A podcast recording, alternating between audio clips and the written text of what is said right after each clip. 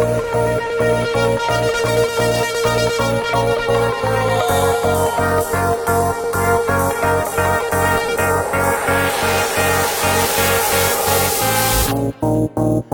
looking forward to heal the scar, but today I was riding on Lonely Boulevard, wishing all wasn't lost, and then there, there you came.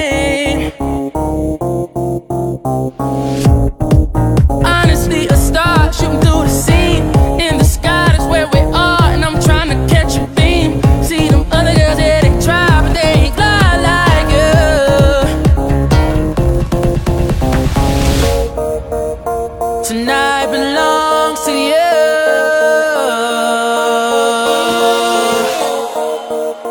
Tonight belongs.